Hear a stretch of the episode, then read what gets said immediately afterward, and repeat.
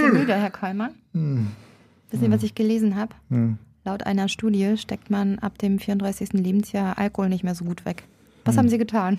Ich werde Und warum war ich nicht dabei? Ich werde jetzt 37, Frau Hoffmann. Vielleicht hat sich schon wieder erledigt. Vielleicht ist das nur zwischen der Schiene 32. Sie wünschen, Sie wünschen. Völlig überzogen. Der Podcast mit Hoffmann und Kollmann. Wann hat bei Ihnen das mit der Müdigkeit begonnen? Oder ist es schon Es wieder hat nie vorbei? aufgehört. Es hat, Es hat nie aufgehört. Das hat, äh, glaube ich, seit, seit meinem ersten Lebensjahr begonnen. Nein, aber letztens, äh, gestern zum Beispiel, ich bin ähm, Kürbisschnitzen gewesen bei Freunden. Mhm. Ja, das ist so traditionelles Kürbisschnitzen. Ich weiß nicht, ob sie sowas auch machen, aber ich liebe es, Mhm. in Kürbissen äh, Kürbisse auszuhöhlen, so diese schöne Matsche da rauszuholen. Gibt es dann Kürbissuppe im Nachhinein? Ähm, es gab Kürbis-Quiche. Ah. Kann ich sehr empfehlen. Ähm, was wollte ich erzählen? Sie haben Kürbis, Kürbisse geschnitzt. Aber wie bin ich da drauf gekommen? Durch Ihr Alter. Haben Sie sich geschnitten? Jetzt im hohen Alter. Nee, passen Sie auf. Was habe ich gesagt? Alle, auch genau, ich bin da hingekommen und alle so, boah, siehst du müde aus. Was ist denn mit dir los? Und ich habe noch nie so lange so gut geschlafen ja, davor und dachte mir, wow, okay, das ist nur mein Gesicht. Mir geht's gut, Leute. Ja, ich war Vielleicht- so leicht ein bisschen Vielleicht irritiert. sollte man in Ihrem Alter einfach nicht mehr so lange schlafen. Das ist ja auch so. Die, die, also ältere Herrschaften und Herr, Herr Damen, äh, ältere Damen und Herrschaften, Herren und Damen, äh, die äh, äh, schlafen ja auch maximal noch sechs Stunden und sind dann pudelmunter um 5 Uhr schon auf den Beinen. Pudelmunter. Ja, ich gehöre nicht dazu. Nee, ich nicht. Ja. Mhm. Und da waren auch Kinder zugegen, ja, Elfjährige, also Teenager nennt man das so. Und dann habe ich denjenigen so gefragt, sag mal du Ludwig, was willst du eigentlich mal werden, wenn du groß bist, weißt du das schon? Und dann meinte er so, ja, also entweder ich übernehme die Bar von meinem Papa oder ich werde Schönheitschirurg in Dubai. ich so, was? Mit Ja. elf? Und dann dachte ich, ja, weil es Menschen gibt, die haben viel Geld und die möchten... Und ich möchte, dass die sich dann schöner fühlen, wenn die sich hässlich fühlen. Und da guckt er mich schon so prüfend an, von oben bis unten. Wie gesagt, beeil dich und ich krieg ja wohl Rabatt. ah, Kinder von Frau heute. Hoffmann, Kinder von heute, die sind schon so Ja. weit, teilweise weiter als man selbst. Hoffmann, Sie sind auf jeden Fall technisch weiter, als ich es bin, und zwar in Ihrem Haushalt. Sie haben in der äh, vergangenen Hoffmann-Kommand-Sendung offenbart, dass Sie nicht Helene mehr Wischer. selbst, dass Sie nicht mehr selbst Staubsaugen, sondern dafür technisches Gerät zur Hand haben. Ja, Helene Wischer. Helene Ist Wischer. bei mir in meinem Haushalt. Ja. Und äh, ich liebe das. Ich habe einen Staubsaugerroboter. Ja, man kann das schon sagen. Ja. So, ja ich ich, ich habe auch zwei Katzen, die fühlen sich von dem extremst gestört. Ja. Ja, äh, aber es ist, wir haben uns aneinander gewöhnt, wir Ich, drei. ich war ein bisschen Vier. enttäuscht, äh, als ich zum einen hörte, dass sie schon einen haben, Ach, Sie weil das wäre das perfekte. Geburtstagsgeschenk gewesen. Zum zweiten war ich enttäuscht, dass sie schon den perfekten Namen dafür haben, denn ich habe so viele andere entdeckt, die, die eigentlich auch gut passen würden. Der äh, Sir Cleanerlot zum Beispiel, Sir den fand ich sehr. Sympathisch. Oder der Robo Williams, ja. Robert Williams. Zu Ihnen würde auch ganz gut passen der Saugknecht. Die Kerlinde würde auch, wäre auch ein schöner Name dafür. Ja. Und am allerbesten finde ich immer noch der Saugmund Freud. Saugmund Freud. Saugmund Freud. Okay, ich kann, ich kann ja unsere Helene nochmal um. Nee, das ist schon der perfekte Name. Helene. Wischer. Die kriegen einfach, was, was brauchen sie noch technisch? Irgendwie so ein, so ein Badewannenputzer oder so, so ein Robo. Weiß Badewanne. es noch nicht. Ja, so ein Poolputzer, weil Poolputzer. ich weil ich so eine riesen Das Badewanne kriegen habe. sie von mir, besorge ich ihnen. So. Ja. Bei was lassen Sie sich so helfen im Haushalt? Ich helfe mir selbst. Wirklich? Ja. Ist das, was Sie da draußen so an Grünzeug angepflanzt haben, haben Sie das auch Das selber habe ich gemacht? höchstpersönlich eingepflanzt. Nicht Frau von Ihrem Gärtner? Nein, nein, der Gärtner macht nur den Park. Alles ich mache meinen Balkon, Hoffmann. Deshalb sieht er auch Ja. so braun aus. Ja. Frau Hoffmann, eine Sache noch, ähm, falls Ihre Nachbarn mal richtig auf den Keks gehen wollen. Ich weiß, passiert Das eh ich öfter. eh ständig. Passiert eh öfter. Ich habe hier eine schöne Sache gelesen. Kratzt man morgens mal mit der Schneeschaufel am Gehsteig, stellt man fest, wie noch nie so schnell die Nachbarn ihre Rollläden hochgezogen haben. Hochgezogen. Ja, ja, weil man denkt, es hat geschneit. Oh, Einmal schön mit der denkt- Schneeschaufel vom und, Fenster. Und die dann denken, man müsse das Auto freikratzen Richtig, oder freischaufeln. Und deshalb sind die alle draußen. Genau, Winter is coming. Wenn Sie Ihre Nachbarn mal schnell am Fenster haben wollen, Frau Hoffmann, schön Ah, mit der verstehe. Schneeschaufel. Die nerv ich morgens immer, weil neuerdings, also unser Hof wurde irgendwie neu, also da hat sich irgendein Architekt, ja, hat sich da ausge, ausgetobt Ja. und irgendein Landschaftsgärtner. Wa- warten Sie mal Plötzlich haben wir. Rudi, jetzt zum fünften Mal. Komm einfach rein und fang an zu Du spielen. bist immer ja? herzlich willkommen. Einfach. Du musst nicht fragen. Danke, Rudi. Naja, auf jeden Fall haben wir plötzlich, wir haben gar keine Kinder bei uns, aber wir haben einen Spielplatz jetzt plötzlich in unserem Innenhof. So kleine Dinosaurier, so Wackeldinosaurier. Nee, aber so eine, so, eine, so eine Feder, so eine Kugel auf einer Feder kann man sich draufsetzen und die ganze Zeit hüpfen. Ja. Und ähm, dann haben wir noch einen, einen Sandkasten und da drin ist weiß ich, irgendwie so Sandspielzeug. Und jetzt werde ich im Sommer morgens spiele ich da im Sand. Vielleicht ist es gar kein Spielplatz, Frau Hoffmann, sondern so ein städtischer. Trimmdichtpfad. Ach so. Ein städtischer Trimmdichtpfad. Ah ja, Da bin ich mal gespannt. Frau Hoffmann, was denken Sie, woher Sie eigentlich kommen? Sie sind ja äh, gebürtig aus dem Sauerland, aber Mhm. Sie haben, glaube ich, schon mal so einen, so einen Test machen lassen, so einen DNA-Test, glaube ich. Ne? Was kam da raus? Eher so ein nördliches Mhm. Ich Gefühl? bin eine Mischung, glaube ich, aus äh, Finnland und USA. Finnland und USA. Ja, da melden sich die meisten Menschen, die behaupten, sie werden meine, meine, meine Cousine oder Cousin vierten Grades. Ja, ich muss es aber machen. Ich glaube ja, ich komme eher so aus Südamerika, würde ich sagen. Ist klar. Ja, so. Mhm. Ja, ihr mein brauner Tar ist voll. da einfach, man sieht es einfach mir auch an, dass Ja. ich mit meinen braunen Aha. Augen komme. nee, würde mich wirklich mal interessieren. Heute haben wir jemanden zu Gast, der könnte uns da vielleicht auch irgendwie beiseite stehen, ne? Bei Auf dem jeden Thema. Fall. Und wir äh, freuen uns sehr, dass er da ist. Er, ach, das verrate ich gleich. Hoffmann und Kollmann. So, jetzt aber mal im Ernst. Ego FM. Schöne neue Radiowelt. Herr Kollmann, ich weiß, wir denken, wir wissen eine Menge voneinander. Ich bin mir aber ziemlich sicher, dass Sie eins noch nicht wissen, und zwar, dass ich ein abgeschlossenes Anthropologiestudium habe. Hm, Also die Stammesgeschichte des Menschen kenne. Ich selbst habe alte Schädel und Knochen in den Händen gehalten und versucht herauszulesen, wer war das, wie sah dieses Individuum möglicherweise aus, wie hat's gelebt. Viele haben wahrscheinlich gedacht, "Oh, warum beschäftigst du dich denn mit der Vergangenheit? Da passiert doch nichts Neues mehr. Doch, und zwar eine Menge. Und darüber sprechen wir jetzt mit einem Mann, der schon mehrfach die Menschheitsgeschichte umgeschrieben und mit 40 Jahren schon mehr erreicht hat als die meisten Wissenschaftler in ihrer gesamten Karriere. Erst kürzlich hat er mit seinem Team des Max-Planck-Instituts für evolutionäre Anthropologie in Leipzig den Medizin-Nobelpreis bekommen. Er ist sozusagen der Shootingstar mit Knochenstaub an den Fingern. Archäogenetiker Johannes Krause bei uns zu Gast. Herzlich willkommen. Ja, ich freue mich hier zu sein. Herr Krause, eine wahnsinnig lange Einleitung von meiner Kollegin Frau Hoffmann. Ein Archäogenetiker, also ein Mix zwischen Archäologe und Genetiker. Also wie ein Indiana Jones mit Reagenzglas in der Hand oder wie kann man sich das genau vorstellen? Ja, genau. Also ich bin quasi klassischer Genetiker, wenn man es so will. Ich komme aus der Biochemie, habe mich aber in den letzten, ja, jetzt fast 20 Jahren darauf spezialisiert, aus alten Knochen DNA rauszuholen und dann Verwandtschaftsanalysen durchzuführen von zum Beispiel Menschen, die in der Vergangenheit gelebt haben. Das können Menschen sein, das können auch Tiere sein, das können Pflanzen sein, das können auch Viren und Bakterien sein aus der Vergangenheit. Wir sind quasi darauf spezialisiert, aus altem Material genetisches Material zu gewinnen, um dann ganz klassische genetische Analysen wie Verwandtschaftsanalysen oder Populationsgenetik durchzuführen.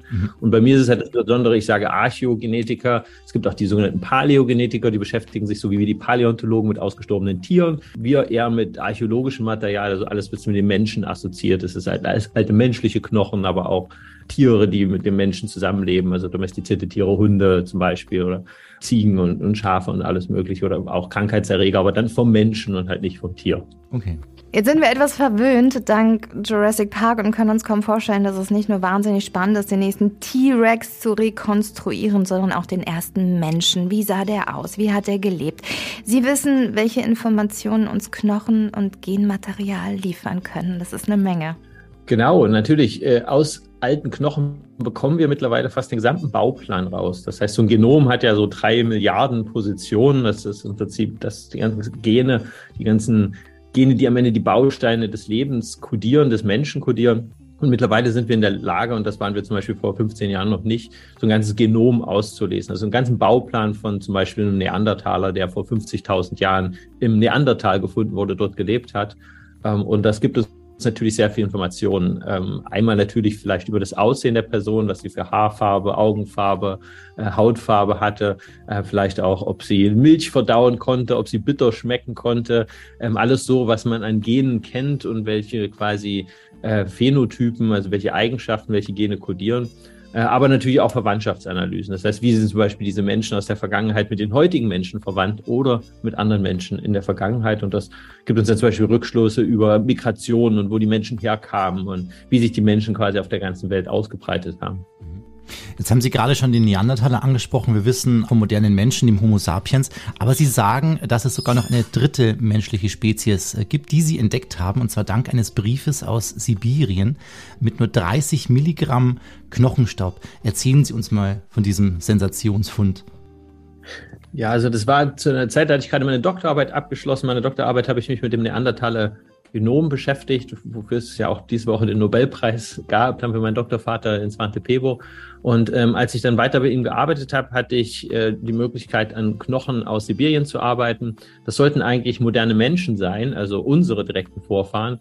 Und es stellte sich dann aber heraus, dass dieser kleine Knochen, den ich in einem Briefumschlag aus Sibirien, aus Novosibirsk bekommen habe, von Anatoly Derevyanko, am Ende kein quasi moderner Mensch war, kein Homo sapiens, sondern eine neue Menschenform der sich sowohl vom Neandertaler als auch vom modernen Menschen unterscheidet. Er hat sich von uns, von modernen Menschen vor ungefähr 600.000 Jahren abgespalten, vom Neandertaler vor 300.000 bis 400.000 Jahren. Also so eine Art ähm, asiatischer Neandertaler. Und er wurde in der Denisova Höhle gefunden, dieser kleine Knochen. Das war ein kleiner Fingerknochen, die Spitze quasi eines kleinen Fingers von einem wahrscheinlich 12 bis 13 Jahre alten Mädchen. Das weiß man anhand der Größe dieses Fingerknochens ja, da er in der Denisower Höhle gefunden wurde, haben wir ihn dann Denisovaner genannt, so wie der Neandertaler aus dem Neandertal, so jetzt der Denisovaner aus der Denisower Höhle. Und das ist jetzt quasi eine neue Menschenform, ähm, über die wir jetzt schon viel mehr gelernt haben in den letzten zehn Jahren, weil noch ungefähr ein halbes Dutzend weiterer Denisovaner gefunden wurde. Und äh, wir auch äh, entdeckt haben, dass die Denisovaner sich auch mit Menschen fortgepflanzt haben. Das heißt, dass es auch heute noch Menschen gibt, die die DNA dieser Denisovaner in sich tragen. Vor allem die Ureinwohner Australiens, die Aborigines und auch die ähm, Einwohner des Hochlandes in Papua-Neuguinea tragen immer noch die DNA von diesen Denisova-Menschen in sich. Wahnsinn. Jetzt heißt der eine Ösi, die andere Lucy und Denisova. Haben Sie denn selber einen persönlicheren Arbeitstitel zwischendurch gegeben? Einen, weiß ich nicht, meine kleine Denise oder so. Gibt es da irgendwas, was Sie persönlich da noch mit dieser, mit diesen Menschen in Verbindung gebracht haben? Also äh, es gab tatsächlich einen anderen Fund, den habe ich selber jetzt nicht untersucht, aber der wurde hier am Institut untersucht ähm, von einer Doktorandin. Den hat sie dann damals äh, Danny genannt. Und Danny war ähm, auch sehr spannend. Ein, eine Frau, die wahrscheinlich eine junge Frau war, die war ein, ein Mischling zwischen Neandertaler und äh, Denisovaner. Das heißt, Vater war Denisovaner, Mutter war Neandertaler. Die ist wirklich erste Generation. Das heißt, äh, direkt der Mischling quasi aus diesen zwei unterschiedlichen Menschenformen. Und die hat man dann Danny genannt. Äh, und die ist so ein bisschen auch als Danny quasi in die, in die äh, Geschichtsbücher eingegangen, also auch in, in, in, verschiedenen Publikationen. Also es gibt schon auch Fälle, wo, wo man dann quasi eine Art Kosenamen äh, diesen Individuen gibt. Ähm, aber die meisten von den Urmenschen, an denen ich gearbeitet habe, entweder sie hatten schon einen, wir haben Ötzi, wir haben auch sehr intensiv am Ötzi geforscht. Ich bin wahrscheinlich nicht, nicht so gut, auch wenn ich eine kleine junge Tochter habe, den, allen Dingen äh, Kosenamen zu geben. Sie wäre da wahrscheinlich besser, aber die hatte ich damals noch nicht. Vielleicht wird sich das in Zukunft ändern. Jetzt wollen wir natürlich auch mal wissen, wie haben denn diese Urmenschen ausgesehen? Äh, es kursieren also auch Bilder im Netz, zum Beispiel von deinem Mädchen mit dunklen Haaren, mit einem breiten Mund und einer Nase. Stimmt das mit dem Bild überein, was äh, Sie in Ihrem Kopf von ihr haben? Und wie viel davon ist wirklich Wahrheit oder vielleicht auch nur Spekulation? Sehr viel Spekulation. Also wir sind mittlerweile noch nicht in der Lage, aus dem Genom wirklich den Phänotypen zu rekonstruieren. Also wenn ich jetzt das Genom von einem heutigen Menschen habe, dann kann ich vielleicht sagen, was er für eine Hautfarbe, Haarfarbe, Augenfarbe hat. Aber ich kann nicht sagen, ob er eine breite Nase oder eine schmale Nase hat. Ähm, es gibt Programme, die sowas machen. Es gibt äh, verschiedene Wissenschaftler, die denken, das tun zu können. Die machen das allerdings auf eine, auf eine nicht ganz faire Weise. Was die tun, ist, dass sie dass sie quasi die DNA auf ihre Herkunft analysieren. Das heißt, dass sie sagen, oh, das ist eine typische DNA aus Nordafrika. Und dass sie dann quasi einen Algorithmus verwenden, der Bilder hat von Menschen aus Nordafrika und dann sagt, ja, dann müsste die ungefähr so aussehen. Ähm, aber in dem Moment, wo jemand äh, Vorfahren aus Nordafrika, äh, Ostasien und Europa hat, wird es schon unmöglich, sowas zu tun. Und das gilt für sehr viele Menschen, die eine eher bunte Herkunft haben. Also das heißt, da funktioniert das nicht. Und das ist dann quasi auch nicht der direkte dass man direkt äh, ein, ein Gen kennt, von dem man weiß, das ist das Gen, was breite Nasen oder schmale Nasen verursacht, sondern einfach nur, dass man die genetische Herkunft mit quasi dann Fotos äh, an äh, quasi verknüpft. Also das ist, das ist nicht ganz, ganz fair. Und das können wir natürlich für Urmenschen nicht machen, weil wir haben natürlich keine, keine große Datenbank von Bildern von Urmenschen, mhm. äh, die wir dann so äh, verknüpfen konnten. Also das Maximale, was wir, was wir sagen können, ist, dass sowohl der Denisova-Mensch als auch der Neandertaler keine Gene haben, die zum Beispiel bei heutigen Menschen helle Haut verursachen oder helle Augen verursachen. Mhm. Ähm, das heißt, wir vermuten, dass sowohl Denisovaner als auch Neandertaler dunkle Haut hatten. Allerdings ist es nicht ausgeschlossen, dass diese Urmenschen wiederum eigene Genvarianten hatten, die wir bei heutigen Menschen aber nicht mehr haben, die helle Haut verursachen. Mhm. Dann muss man dazu sagen, wenn es so wäre, würde ich dann trotzdem vermuten, dass wir die Gene kennen würden, dadurch, dass sich sowohl Denisovaner als auch Neandertaler mit heutigen Menschen vermischt haben. Das heißt, wenn sie Gene hatten für helle Hautfarbe, hätten die sich wahrscheinlich wieder ausgebreitet, weil helle Hautfarbe im Norden auf der nördlichen Hemisphäre ein Selektionsvorteil ist. Deswegen sind ja auch die heutigen Europäer hell. Und äh, insofern würden wir das Gen wahrscheinlich noch haben. Also äh, insofern gehe ich schon davon aus, so wie auch die frühen Jäger und Sammler der modernen Menschen, die vor 20.000 Jahren in Europa gelebt haben, auch die hatten dunkle Haut und genauso wahrscheinlich auch Neandertaler und Denisovaner. Mhm. Also das ist das, sage ich jetzt mal, Maximale, was wir im Moment wirklich über den Phänotyp sagen können. Mhm. Unfassbar. Zum Thema Entdecken eine neue Menschenlinie zu finden, das passiert auch nicht alle Tage, aber ihr Geburtsort, der ist damit schon sehr vertraut, denn aus Leinefelde in Thüringen stammt auch genau der Mann, der den Neandertaler entdeckt hat. Ist das ein allgemeines Hobby, bei Ihnen alles wegzuforschen? Ja, es ist ein unglaublicher Zufall, dass quasi die zwei Entdecker dieser Urmenschen, also Neandertaler und Denisovaner, aus demselben quasi Dorf in, in Thüringen kommen. Es ist kein kompletter Zufall, weil natürlich diese Person bei uns sehr prominent ist. Die Schule ist nach ihr benannt, die Hauptstraße ist nach ihr benannt. Und ähm, dementsprechend äh, war natürlich Johann Karl Fulroth, so heißt er, der Entdecker des Neandertals, für mich auch ein gewisses Vorbild und hat mich sicherlich auch beeinflusst. Also dieses Interesse an der Vergangenheit, auch an Anthropologie. Ich wollte eigentlich Anthropologie studieren. Ähm, das war super. Machen Sie es noch. Das ist echt, ich würde es sofort nochmal machen. Ja, ich, also ich finde es ja auch sehr spannend und ich habe ja auch sehr viele Berührungspunkte mittlerweile mit der Anthropologie. Ich könnte mich ja fast auch als Anthropologe bezeichnen. Wenn man einen Urmenschen entdeckt hat, ist man ja auch eine Form von Anthropologe. Aber es war natürlich damals, vielleicht auch heute noch zum gewissen Teil, äh, schwierig dann auch äh, langfristig dann eine Anstellung zu finden in, in diesem in dem Gebiet der Anthropologie und Radio und, äh, genau. Ich habe mich dann halt für die Biochemie entschieden. Aber das dann natürlich zu kombinieren, war natürlich für mich einfach äh, super, weil ja, es hat sich halt so ergeben. Ich habe halt diesen Svante Pebo gefunden, damals als Student hier in Leipzig, der halt genau diese, dieses Interesse, was ich schon, schon immer hatte, mit der Genetik kombiniert hat. Und daraus hat sich im Prinzip dann auch diese, diese Forschung, die ich jetzt in den letzten Jahren durchgeführt habe, äh, ergeben. Und ja, das war einfach toll, dass man sowas kombinieren kann. Wir haben es eben schon mal kurz angesprochen, die Hautfarbe. Und Ihre Forschungen entführen uns in die Geschichte des Menschen, wie wir uns wohin bewegt haben, mit wem wir Sex hatten und wie wir aussahen damals. Da gibt es ganz viele erstaunliche Erkenntnisse, unter anderem auch, dass wir alle Migranten sind, haben wir eben schon mal angesprochen, und die typische helle Haut des Europäers gar nicht so typisch ist. Ja, also die helle Haut, die die heutigen Europäer haben, ist relativ jung. Das heißt, so richtig ausgebreitet hat sie sich vor ungefähr 5000 Jahren. Entstanden ist sie wahrscheinlich zwischen 8.000 und 10.000 Jahren vor heute. Das heißt, vor 15.000 Jahren hatten noch alle Europäer dunkle Haut. Und diese helle Hautfarbe hat sich ausgebreitet erst in dem Moment, als die Menschen in Europa mit Ackerbau begonnen haben. Das war wahrscheinlich eine direkte Anpassung an den Ackerbau.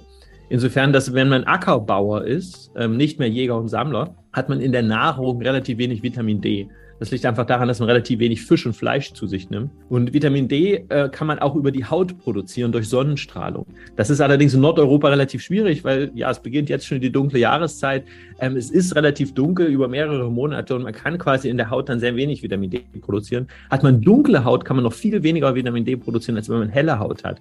Das heißt, es ist eine Anpassung an die Dunkelheit des Nordens, dass die Menschen hell geworden sind, aber erst in dem Moment, wo sie Ackerbauern wurden, weil sie dann in der Nahrung kein Vitamin D mehr hatten. Das heißt, Eskimo zum Beispiel haben relativ dunkle Haut, die leben aber sehr weit im Norden, noch viel weiter im Norden als wir in Europa. Aber die nehmen sehr viel Vitamin D über die Nahrung, über Fisch und, und verschiedene andere marine Säugetiere zu, äh, zu sich und haben deswegen nicht diesen Vitamin D-Mangel. Das heißt, wir sind weiß geworden, weil wir Ackerbauern wurden. Allerdings muss man auch dazu sagen, dass diese Ackerbauern eingewandert sind aus Anatolien. Also das heißt, die helle Hautfarbe der ähm, Europäer kommt aus Anatolien und hat sich dann erst mit dem Ackerbau vor ungefähr äh, 7000 bis 8000 Jahren beginnend und dann so richtig aus für 5000 Jahren in Europa ausgebreitet. Also kann man quasi sagen, die Einteilung von Menschen in Hautfarben ist kompletter Blödsinn, oder? Ja, das ist eh Blödsinn, weil sich natürlich die Hautfarben am Äquator eher, sind sie eher dunkler und wenn man vom Äquator weggeht, sind sie eher hell. Das heißt, man könnte sie gar nicht in Kontinentalpopulationen aufteilen. Man müsste im Prinzip die Menschen des Hochlands in Bolivien, äh, Äquatorialafrika, dann Südostasien am Äquator, Süd, äh, Südasien, also Indien und äh, Australien in eine Kategorie packen. Also das heißt, das macht ja gar keinen Sinn. Das würde ja auch niemand, niemand äh, irgendwie versuchen, dann zu sagen, wir haben die Äquatorialmenschen und wir haben die nicht-Äquatorialmenschen der nördlichen und südlichen Hemisphäre. Also Hautfarben eignen sich überhaupt nicht, um Menschen zu kategorisieren. Und natürlich auch so, wenn man sich die Genetik anschaut, dann zeigt die Genetik der heutigen Menschen auch ganz klar, dass auch diese Kontinentalpopulationen, die man manchmal sagt, die Afrikaner, die Asiaten auch in der Genetik sich überhaupt nicht widerspiegeln. Also diese Einteilung in fünf äh, Kontinente, äh, was die Menschen angeht, macht überhaupt gar keinen Sinn mehr. In der Genetik sehen wir das nicht. In der Genetik sehen wir nur Gradienten und wir sehen keine äh, Asiaten, die an der Stelle beginnen und Europäer, die an der Stelle aufhören oder Nordafrikaner, die an der Stelle beginnen und Westasiaten, die an der Stelle aufhören, sondern es ist ein großer Gradient von Menschen, die sich ja auch seit Jahrtausenden immer genetisch ausgetauscht haben und bewegt haben. Also insofern äh, haben wir natürlich, wenn wir wie in einem Farbkreis die Enden des Farbkreises nehmen, haben wir natürlich Unterschiede in der Genetik. Aber an keiner Stelle im Farbkreis sieht man, hier hört gelb auf und hier fängt orange oder, oder rot an. Äh, das, das ist natürlich so, so nicht und so ist es auch bei der menschlichen Diversität nicht. Jetzt habe ich genau aufgepasst und Sie haben kein einziges Mal das Wort Rasse benutzt. Und Sie haben sich auch dafür stark gemacht, dass dieser Begriff total überholt ist und äh, die Formulierung aus dem Grundgesetz gestrichen wird. Warum ohne Erfolg? Also ich weiß nicht, also ich, ich habe mich nicht stark gemacht in, in dem Sinne für, für die Streichung aus dem Grundgesetz. Das, das ist ja nicht, nicht was, was, was wir als, als Wissenschaftler durchführen können, das müssen Politiker entscheiden. Wir haben im Prinzip uns einfach nur ganz klar gegen das Wort gestellt, biologische Rasse, weil es das bei Menschen einfach nicht gibt, wie ich es auch gerade schon zum Teil ausgeführt habe. Das heißt, es gibt keine menschlichen Rassen. Das ist einfach nicht, die sind nicht existent. Man kann den Menschen nicht in Gruppen, in Unterarten, so heißt es ja in der Biologie, das ist eine Rasse, ähm, unterteilen. Das geht einfach nicht. Es gibt die einfach nicht. Es gibt keine Unterarten beim, beim Menschen. Wir sind einfach viel zu jung als Spezies. Wir haben uns erst vor 200.000 Jahren alle aufgespalten und vor 50.000 Jahren haben sich die Nicht-Afrikaner von den Ostafrikanern aufgespalten. Die Ostafrikaner sind näher verwandt mit den Menschen außerhalb Afrikas als mit den Westafrikanern. Also auch das macht gar keinen Sinn, dann die Afrikaner als eine quasi Schublade zu bezeichnen. Also das heißt, aus biologischer Sicht, aus genetischer Sicht gibt es keine Rassen. Insofern brauchen wir dieses Wort auch nicht verwenden. Und wenn wir das natürlich dann im Grundgesetz haben, wenn es, es eigentlich nicht gibt, es macht wenig Sinn. Also Rassismus gibt's. Es gibt quasi die Ausgrenzung von Menschen anhand, wegen ihrer Herkunft. Und natürlich muss man sich ganz stark auch gegen Rassismus wehren. Aber Rassen quasi als Kategorien, als Unterarten bei Menschen, die sind nicht existent. Und deswegen sollte man dieses Wort auch nicht verwenden. Jetzt klingt es manchmal leicht so ein kleines bisschen nach Fantasy und ähm, man fragt sich, wer hat jetzt eigentlich bei wem geklaut? J.R.R. Tolkien äh, bei Ihnen oder andersrum? Sie sprechen nämlich in Ihren Arbeiten auch sogenannte Hobbits an. Wer war das? Ja, also vor mittlerweile 20 Jahren wurde in Indonesien auf einer Insel, die heißt Flores, äh, die so im Ring of Fire, eine, eine neue Urmenschenform entdeckt. Und äh, die wurden 2003 gefunden. Das war in dem Jahr, als der dritte Teil von Herr der Ringe im Kino war. Die waren relativ klein, diese Menschen. Die haben so ungefähr einen Meter gehabt, hatten ein bisschen ungewöhnliche Füße. Füße, mit denen man wahrscheinlich auch auf Bäume sehr gut klettern konnte. Und deswegen hat man sie damals als Kosename Hobbit genannt. Die sind was Besonderes, insofern, dass sie einen sehr kleinen Kopf hatten. Ähm, die hatten ein Gehirnvolumen, was ungefähr dem Gehirnvolumen eines heutigen Schimpansen entspricht, also ungefähr äh, fünfmal kleiner ist wie das Gehirnvolumen eines modernen Menschen. Und die haben wahrscheinlich noch vor 50.000 Jahren auf dieser Insel gelebt. Also es ist eine sehr spannende Menschenform. Ähm, man hat sich quasi die, die, das Aussehen angeschaut, weil es gibt noch keine DNA von den Hobbits und kann sie nicht so richtig zuordnen. Also manche sagen, sie sind gar nicht Homo, also sie sind irgendwo frühere Form als, als Homo australopithecus oder so.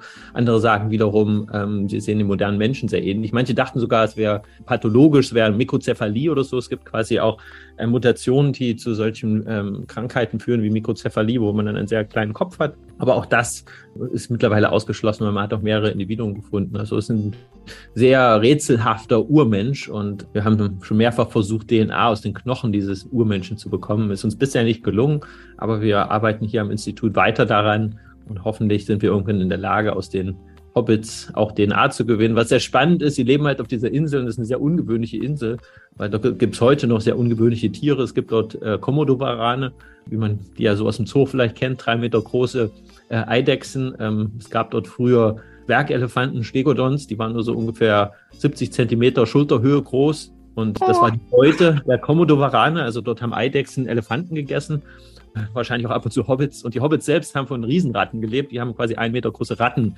als Hauptbeute gehabt. Die findet man heute in der Höhle, diese Knochen von diesen Riesenratten. Und dann gab es noch drei Meter große Störche. Also das klingt schon alles sehr nach Tolkien. Da könnte man sich eher denken, Tolkien hat vielleicht äh, bei der Natur abgeschrieben und klingt wirklich wie so ein, wie so ein, wie so ein Wunderland, mhm. äh, was, es, was es da noch gab. Ja. Herr Krause, wenn wir mal rechnerisch rumspielen, behaupten Sie, stammen wir alle irgendwie von Karl dem Großen ab. Jeder von uns hat eine Milliarde Vorfahren. Wir sind alle irgendwo blutsverwandt. Wie finde ich denn heraus, wie nah ich zum Beispiel an Kollegin Frau Hoffmann bin? Also es gibt unterschiedliche Möglichkeiten. Man kann natürlich das Genom von Ihnen beiden untersuchen und kann gucken, ob Sie Verwandte in den letzten sieben Generationen haben. Da würde man dann erwarten, wenn Sie Verwandte in den letzten sieben Generationen haben, dass man noch quasi gemeinsame äh, Abschnitte im, im Genom hat, die sozusagen identisch sind, wo die beiden Chromosomen identisch sind, weil die quasi von einem gemeinsamen Vorfahren stammen. Wenn es dann mehr als sieben Generationen sind und sieben Generationen heißt halt so ungefähr dann 200 Jahre oder sowas. Das heißt, wenn wir so auf 300 Jahre zurückgehen, auf 400 Jahre, dann ist es sehr wahrscheinlich, selbst wenn sie einen Vorfahren haben, sind Genetiker nicht in der Lage, das zu sagen, weil man dann mit dem nichts gemeinsam hat. Das heißt, es kann sein, wenn man einen Stammbaum zu Hause hat, der geht bis 1700, dass man blutsverwandt mit der Person ist und man hat von der gar nichts geerbt, weil man natürlich pro Generation immer nur die Hälfte der Gene erbt. Und wenn man dann bei zehn Generationen ist, dann ist das ein Tausendstel und ein Tausendstel kann man halt haben oder nicht haben. Mhm. Und wenn man solche Verwandtschaftsanalysen macht, da gibt es mittlerweile Firmen, private Firmen, die sowas machen, findet man dann auch zahlreiche Vorfahren äh, über die letzten sechs, sieben Generationen, wo sowas möglich ist, wo man sowas finden kann im Stammbaum. Äh, die sind dann zum Teil irgendwo auf der Welt verstreut. Äh, mhm. Man sieht dann sehr interessante Muster, dass man gerade in, in, Deutschland findet man dann sehr viele Verwandte in, in Amerika, weil die Deutschen natürlich die größte Einwandererpopulation in den Vereinigten Staaten sind. Vor allem im 19. Jahrhundert sind sehr viele Deutsche nach Amerika gegangen. Dadurch hat man da sehr viele Verwandte, sechsten und siebten Grades, und dort machen auch viele diese Tests. Ähm, ich habe das selber auch für mich gemacht. Da habe ich auch Menschen gefunden. Ich habe mit denen, die sind nicht in meiner Familie im Stammbaum jemals aufgetaucht, aber scheinbar sind die äh, quasi Cousins oder Cousinen äh, dritten, vierten Grades. Äh, aber wie gesagt, mir gar nicht bekannt. Und das könnten sie theoretisch auch machen. Es gibt auch so Orte wie Island zum Beispiel, da kann man, da gibt es eine App, da gibt es eine Firma, die sowas macht, da ist jeder genetisch erfasst und dann kann man die App haben und wenn man abends in die Kneipe geht, kann man sich dann auf seinem Profil austauschen, kann dann gucken, ob man den Abend zusammen verbringen sollte oder vielleicht Oh, du bist zu nah. Nein, lass uns nicht weiter trinken. Ich habe das auch gemacht. Meine Mutter ist totaler Fan von so Stammbaumkram und dann auch Spucke Speichel abgegeben und dann kriege ich alle zwei Tage, hey, Cousine vierten Grades in Amerika oder so. Und ähm, dann kriege ich das angezeigt. Aber es gibt Dinge, die wir nicht analysieren können. Zumindest ist das in Deutschland verboten, nämlich welche Erbkrankheiten in uns schlummern. Warum ist das gerade in Deutschland verboten? Es ist nicht verboten, sondern wir sind nicht mündig. Das heißt, wir bekommen die Informationen nicht. Das heißt, wenn ich den gleichen Test, den Sie da vielleicht gemacht haben oder Ihre Mutter gemacht hat, ähm, in den Niederlanden machen, dann bekommen Sie zusätzlich zu den Verwandtschaften auch die quasi Krankheitsgene, die sich in, in sich tragen. Und als ich selber den Test das erste Mal gemacht habe, das war 2011, äh, da habe ich diese Informationen auch noch von der Firma bekommen und weiß sozusagen jetzt selber auch, welche Krankheitsgene ich in, mich äh, ich in mir trage. Aber 2015 hat der Gesetzgeber hier einen Riegel vorgeschoben und hat gesagt, dass wir diese Informationen nicht bekommen könnten, weil tatsächlich, ich habe das bei meinen Eltern erlebt, ich habe das damals ja für mich gemacht, ich wusste dann, welche Krankheitsgene ich habe ich habe das meinen Eltern erzählt und die haben sich dann riesen Vorwürfe gemacht, dass sie mir schlechte Gene vererbt haben. Und um Gottes Willen, jetzt habe ich hier ein Darmkrebsrisikogen und mein, mein Opa ist an Darmkrebs gestorben und ich habe ein Alzheimer-Risikogen und meine Oma hatte Alzheimer und dann haben sie sich natürlich riesen Sorgen gemacht. Ich habe dann am Ende beiden meinen Eltern auch einen solchen Gentest geschickt und am Ende hat sich wirklich herausgestellt, dass es genau andersrum war. Das heißt, von der anderen Seite kam das Alzheimer-Gen und von der anderen Seite das Darmkrebsrisikogen. Also hatte gar nichts damit zu tun mit den Großeltern, die daran erkrankt sind. Aber die Leute machen sich natürlich dann Sorgen. Und dann wird es vielleicht auch so eine selbsterfüllende Prophezeiung, wenn man dann ständig denkt, man kriegt Darmkrebs, vielleicht kriegt man dann wirklich irgendwann einen, einen, äh, einen Reizdarm oder irgendein anderes Syndrom. Deswegen muss man vorsichtig sein. Es gibt äh, natürlich Humangenetiker in Deutschland, Mediziner, die dafür ausgebildet sind, mit diesen Informationen umzugehen. Natürlich, wenn man sowas bei einem Humangenetiker macht, kostet das viel mehr Geld. Schon Laktosetoleranztest kostet mehrere hundert Euro der Krankenkasse. Diese Firma macht das für 50 Euro für hunderte von Krankheitsgenen. Ähm, das geht natürlich viel schneller. Aber ich verstehe quasi auch, dass der Gesetzgeber dort einen Riegel vorschiebt. Mhm. Herr Krause, wenn wir wissen, woher wir kommen, dass wir alle gar nicht so unterschiedlich sind, dass wir alle Migranten sind, also wenn sich genau dieses Wissen verbreiten würde, würden wir dann als Menschen anders miteinander umgehen?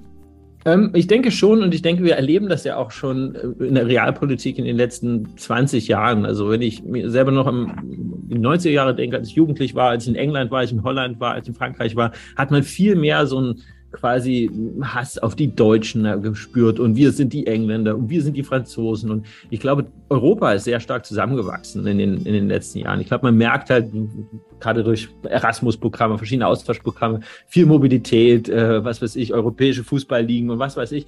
Ich denke, die Menschen, die Menschen aus verschiedenen Teilen der Welt kennenlernen, das sieht man auch in den Großstädten, wo der Rassismus viel weniger ausgeprägt ist und die Xenophobie als zum Beispiel auf dem Land, wo man, wo man fast keine Menschen von, unterschiedlicher Her Herkunft hat. Also das korreliert ja komplett in Deutschland. Quasi da, wo die Anzahl von, von, von Ausländern am geringsten ist, ist quasi der Ausländerhass am größten. Ja, das liegt halt häufig daran, einfach weil man sie nicht kennt, weil sie einem fremd vorkommen. Und in dem Moment, wo man einen Nachbarn hat, der vielleicht dann aus Syrien kommt oder äh, aus, aus, aus südlich der Sahara Afrika und mit denen interagiert und merkt, das sind auch nur Menschen, so, so, so wie wir drei, äh, merkt man natürlich auch, dass es gar, gar keinen Grund für diesen, für diesen quasi dann vielleicht Hass gegenüber fremden Menschen gibt.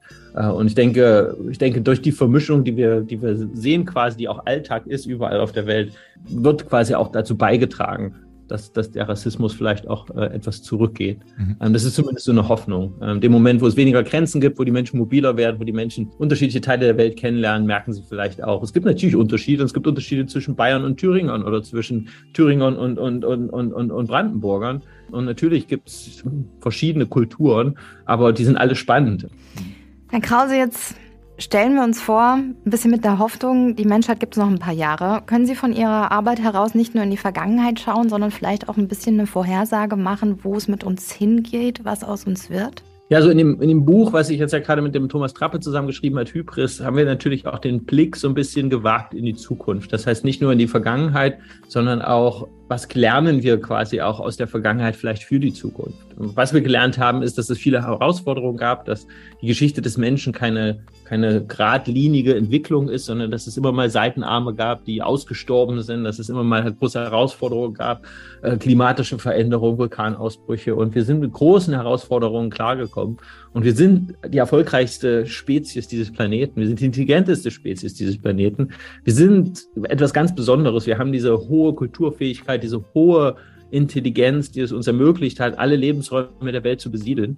Ähm, egal, ob es jetzt äh, die, die Eiswüsten in, in der Arktis oder, oder äh, in die trockenen und warmen Wüsten in der Sahara oder das Hochgebirge sind. Wir sind sehr, sehr erfolgreich. Und wir können uns an, an sehr widrige Umweltbedingungen anpassen also selbst im Weltraum für eine gewisse Zeit überleben. Das heißt, wir sind schon was ganz Besonderes. Das heißt, man kann äh, natürlich argumentieren, dass es den Menschen in, in irgendeiner Form auch in Zukunft immer geben wird, weil er einfach sehr anpassungsfähig ist.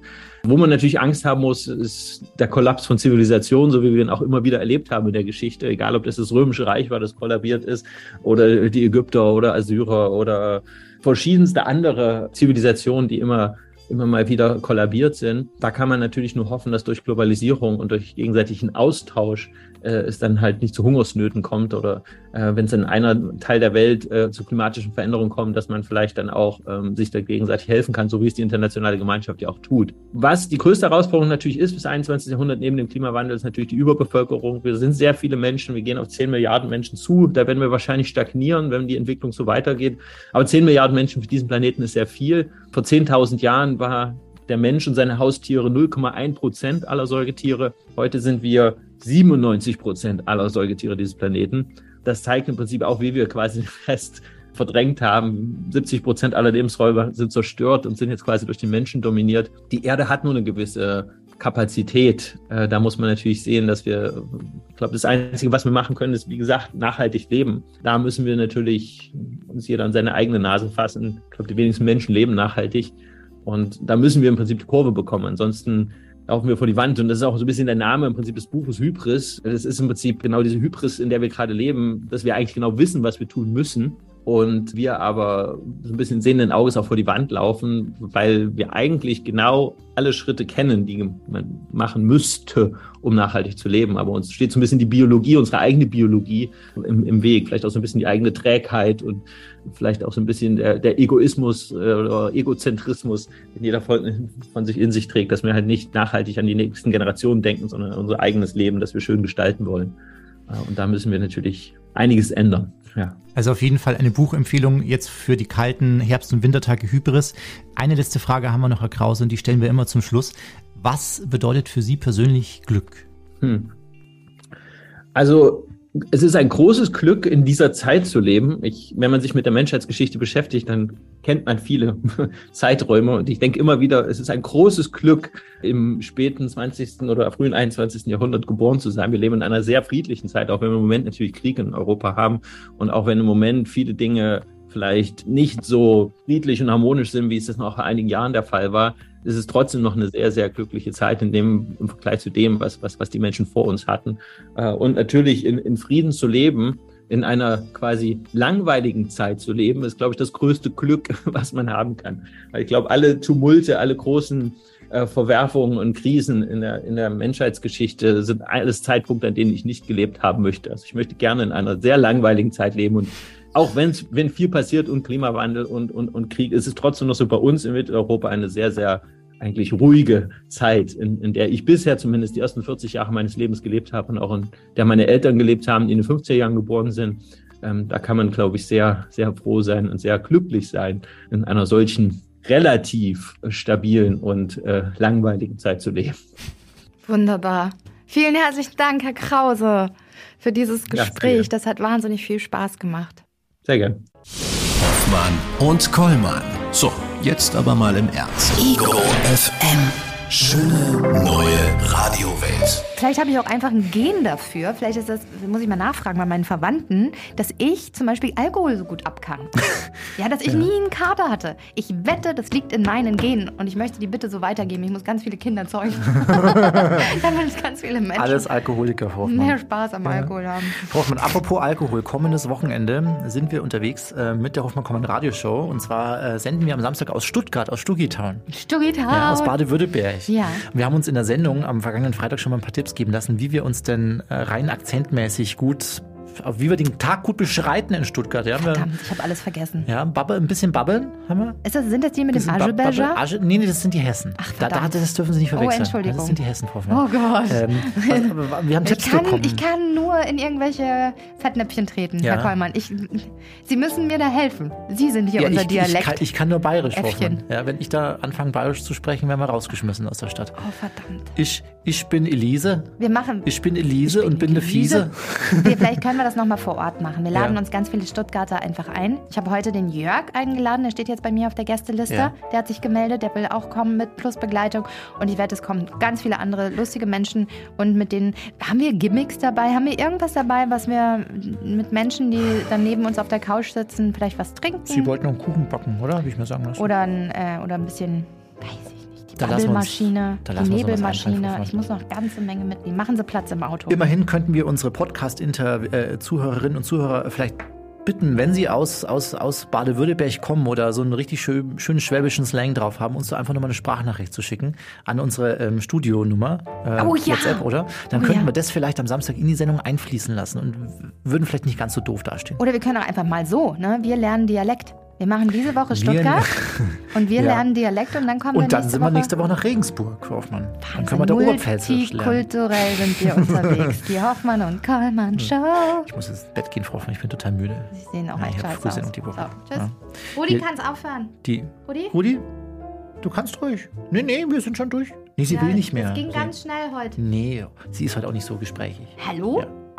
Kannst, fahr, fahr ruhig runter. Ja, danke dir. So. Ja. ich gehe jetzt. Haben Sie... Ja. Wohnen wir im selben Hotel eigentlich in Stuttgart? Ich habe uns ein Doppelzimmer oh, rausgelassen, Herr Kollmann. Das war völlig überzogen mit Hoffmann und Kollmann. Eine Produktion von Ego FM. Die Radioshow dazu gibt's jeden Freitag, 16 bis 20 Uhr auf Ego FM. Schöne neue Radiowelt. Aber hoffentlich so ein Doppelbett, was in der Mitte, ne, so eine. Sogar ein Doppelbett? Ich dachte getrennte Betten, aber wenn Sie ein Doppelbett wollen, ich mach ja. das. Ich, ich organisiere nee. das. Ich habe schon gar keine Lust mehr jetzt schon wieder.